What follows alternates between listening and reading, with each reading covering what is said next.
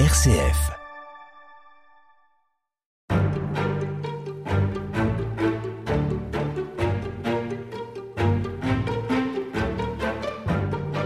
Charles Mercier, pour écrire votre livre, je rappelle, paru chez Bayard, qui s'intitule L'Église, les jeunes et la mondialisation, une histoire des JMJ, est-ce que vous avez réalisé des sortes de sondages auprès de ceux qui ont participé à ces journées mondiales de la jeunesse, à quelques-unes d'entre elles Qu'est-ce qui est ressorti d'éventuelles rencontres avec ces personnes? Oui, effectivement, j'ai eu la chance euh, d'aller interroger des, vétérans des GMJ euh, sur euh, quatre continents. Et ce qui m'a frappé, c'est de voir des similitudes d'expérience, à quel point ces GMJ avaient été pour ces anciens participants des moments de plénitude. Alors évidemment, l'enquête est un peu biaisée parce que ceux qui répondent à la demande, c'est ceux pour qui les GMJ ont été euh, marquantes. Il faudrait aussi réussir à faire parler euh, tous ceux pour qui elle a été un événement insignifiant. Mais c'est tout à fait frappant de voir que souvent ça a été un événement fondateur dans leur vie et que euh, s'y est passé une sorte d'expérience de plénitude ou d'expérience des sommets qui a pu prendre différentes formes mais qui a souvent des points communs d'un point de vue bah, de ressenti. Fondement, ressenti, plénitude, est-ce que là vous vous situez d'un point de vue euh, spirituel, d'expérience spirituelle, ou ça inclut d'autres dimensions? Alors, c'est quelque chose qui peut être abordé euh, en psychologie euh, de la spiritualité ou psychologie de la religion.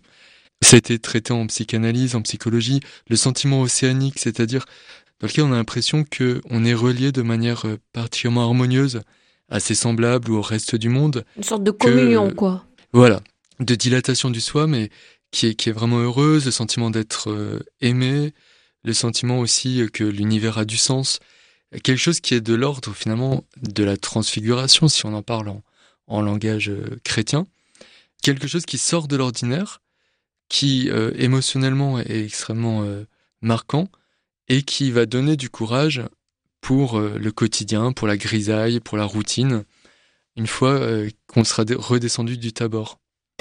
Une des grandes objections qui euh, a été faite à l'égard des Journées mondiales de la jeunesse, c'est de les soupçonner, disons, de n'être qu'un feu de paille et que cette transfiguration, elle est peut-être très intense, cette expérience, elle est très forte d'un point de vue émotionnel, mais qu'au bout du compte, il n'en restera pas grand-chose. Quel a été votre sentiment, vous, quand vous avez rencontré ces témoins? Alors, les témoins que j'avais rencontrés, c'était euh, une expérience qui restait structurante euh, dans leur vie. Certains euh, ont décidé de devenir, de consacrer leur carrière à la pastorale des jeunes. C'est le cas notamment de Paul Jarzembowski, qui est aujourd'hui responsable de la pastorale des jeunes pour la conférence des évêques aux États-Unis et qui avait participé à 16 ans à la JMJ de Denver. Je pense aussi à Jasmin Lemieux-Lefebvre, qui avait participé à la GMJ de Toronto. Il n'était pas spécialement pratiquant à l'époque. Il travaillait dans, l'événementiel. Et euh, il est chargé par l'Église catholique de faire euh, la promotion de la GMJ pour le diocèse de Montréal. Et il décide de quitter son métier euh, dans l'événementiel pour faire de la communication au service de l'Église catholique, pour laquelle il travaille toujours à l'heure actuelle. Donc ça a été des choix structurants sur le long terme. Après, si on confronte les GMJ aux statistiques globales, il n'y a pas d'effet euh, miracle des GMJ. On peut observer dans certains pays un effet de moyen terme avec une augmentation de la pratique dans les villes où ça a eu lieu. C'est frappant à Denver, par exemple. Les curés de paroisse disent qu'ils n'ont plus assez de place pour accueillir tous les paroissiens dans les semaines qui suivent la GMJ. Mais l'enthousiasme diminue progressivement et euh, l'inversion temporaire de la courbe de la pratique n'est pas vraiment durable. Est-ce qu'on a des chiffres concernant d'éventuelles vocations religieuses qui seraient nées au cours de ces rassemblements?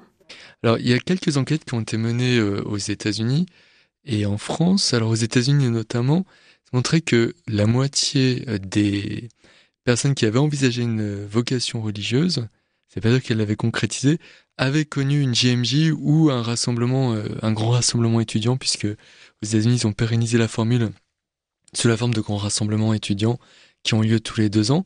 Et donc ça montrait que l'événementiel religieux, le grand événement religieux, était un facteur déclenchant de considération de vocation religieuse.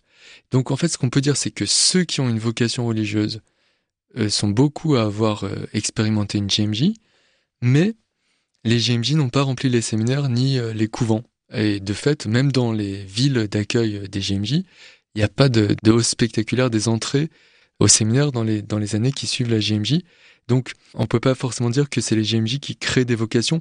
Sans doute que les enfants de familles les plus euh, disposés à, fabriquer de la vocation, si j'ose dire, eh bien, mettent la JMJ comme un passage obligé du cursus chrétien.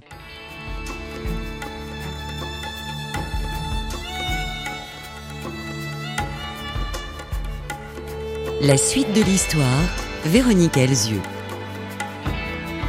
On a largement évoqué la figure de Jean-Paul II à travers ses entretiens. Charles Mercier, Jean-Paul II qui est le pape, disons, qui a vu euh, les JMJ à proprement parler euh, émerger. Jean-Paul II donc est mort en 2005. Est-ce que vous pensez que les JMJ lui ont survécu et que ses successeurs ont donné euh, la même ampleur aux événements qu'ils ont accompagnés? Oui, de ce point de vue, c'est euh, intéressant de voir à quel point le concept euh, s'est adapté à l'évolution euh, physique des Jean-Paul II, parce que c'était pas gagné que les JMJ continuent à être fédératrices avec un pape âgé, quasiment grabataire en 2002, et pourtant, elles ont continué à avoir autant de succès. Elles se sont adaptées aussi à Benoît XVI, qui était beaucoup plus réservé, qui n'avait pas la formation d'acteur qu'avait eu Jean-Paul II, et qui pourtant a suscité l'enthousiasme et le ralliement euh, des, jeunes participants, donnant sans doute à la GMJ une tonalité plus intériorisée que euh, celle qu'elle avait sous son prédécesseur. Quant à François, alors il avait participé brièvement à celle de Buenos Aires en 87, mais euh, il n'avait pas été spécialement assidu au, GMJ, pourtant il s'est approprié le concept avec, me semble-t-il, un désir de moduler ou de modérer l'enthousiasme autour de sa personne, par exemple, à Cracovie, plusieurs participants avaient été frappés du fait qu'ils ne passent pas en papa mobile dans les travées, pour des raisons de sécurité, mais aussi peut-être pour des raisons personnelles, choix d'éviter toute euh, starisation ou tout culte de la personnalité, pour euh, laisser euh, émerger le charisme au sein de la jeunesse rassemblée. Est-ce que vous pensez que les JMJ sont amenés à évoluer sans cesse pour s'adapter à la jeunesse, pour s'adapter aussi à la réalité de l'Église et puis à, cette mondialisation dont on est peut-être en train aujourd'hui de percevoir les limites aussi et, les travers? Ah oui, alors de fait, elles ont, euh, elles ont continué à évoluer puisque leur rythme a eu tendance à s'espacer. Elles sont plutôt calées tous les trois ans euh, à partir de 2002. Là, François a décidé de reporter d'un an la GMJ de Lisbonne en 2024, donc il se sera écoulé quatre ans et demi depuis euh, la GMJ de, Panama. Donc peut-être euh, qu'on va vers des GMJ euh, moins fréquentes, qui seraient du coup plus structurantes, peut-être plus exceptionnelles aussi pour ceux qui y participent. Peut-être que les GMJ des futurs, c'est des GMJ où les pèlerins ne vont qu'une fois, mais vraiment de manière euh, extrêmement marquante pour le reste de leur itinéraire. Il y a la question de l'empreinte carbone des, des, GMJ qui n'était pas vraiment un sujet euh, sous Jean-Paul II et qui euh, sans doute euh, va être de plus en plus importante pour la génération de aussi. Et cette question effectivement des risques des déplacements dans un contexte pandémique ou post-pandémique qui pose la question de la pérennité de ces grands rassemblements, mais qui à mon avis reste nécessaire parce que dans un monde de plus en plus diversifié du point de vue des convictions du point de vue ethnique et culturel, je pense que les croyants d'une, religion ont besoin de, de grands rassemblements où ils se retrouvent ensemble pour après être à l'aise dans leur environnement de plus en plus diversifié où ils sont en minorité. Et euh, l'archipel des croyants a besoin de se rassembler à date euh, régulière pour euh, vivre sereinement la mondialisation, à mon avis. Je voudrais terminer ces entretiens, Charles Mercier, en vous demandant, euh, puisque vous avez euh, travaillé de manière très profonde sur l'histoire de ces journées mondiales de la jeunesse, si on devait retenir un, un moment fort, vraiment, un moment très marquant, ou deux, euh, de toute cette histoire, qu'est-ce que ce serait? Je pense que la réponse, pour le coup, elle est éminemment subjective, parce que chacun a son moment fort, et c'est ce qui m'avait frappé d'ailleurs quand on interroge, euh, le CPL avait fait des enquêtes euh, auprès des, pèlerins pour savoir quel était le moment le plus fort pour eux. Chacun avait une réponse un peu différente. Pour certains, c'était l'arrivée du pape. Pour l'autre, c'était une exposition du Saint-Sacrement dans une église. Pour l'autre, la rencontre d'un habitant. Alors pour vous? Pour moi, l'événement qui reste vraiment marqué, c'est l'arrivée du pape euh, sur le champ de Mars. à Paris, en donc. 1997, hein, oui. C'est une sorte de, de liesse collective qui était vraiment tel que je l'ai vécu, extrêmement spontané et qui reste un souvenir impérissable.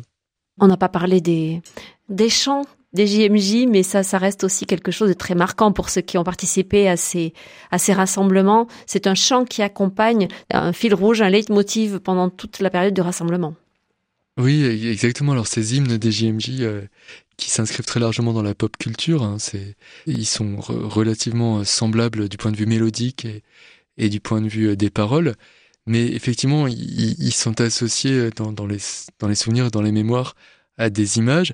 Et puis il y a aussi des répertoires musicaux qui qui sont pas proprement parlés des hymnes, mais qui peuvent rester des souvenirs. Moi, à titre personnel, je, je reste euh, très marqué par le titre de Didi Bridgewater qui avait été composé par Eric Levy, qui s'appelle I Believe et euh, qui, euh, quand je l'écoute encore une fois, euh, enfin, il fait ressurgir des tas de souvenirs. Alors on va se quitter avec ça. Un très grand merci à vous, Charles Mercier. Je rappelle que vous êtes l'auteur de L'Église, les jeunes et la mondialisation, une histoire des JMJ. C'est un livre qui est paru chez Bayard. Vous êtes maître de conférence en histoire contemporaine à l'Université de Bordeaux. Un très grand merci à vous d'avoir été l'invité de cette émission.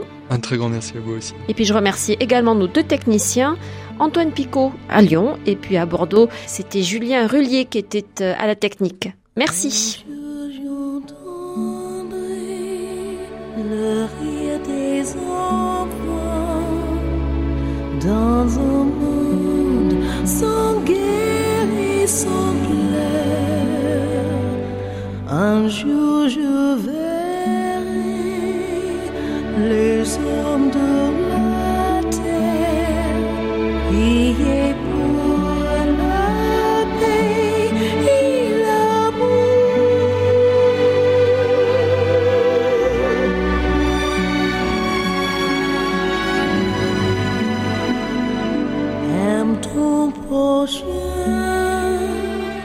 prends-le par la main,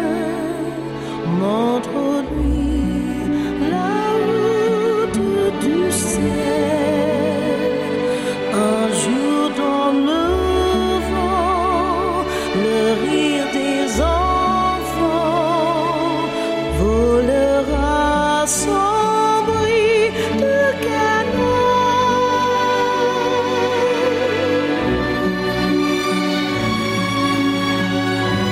J'entends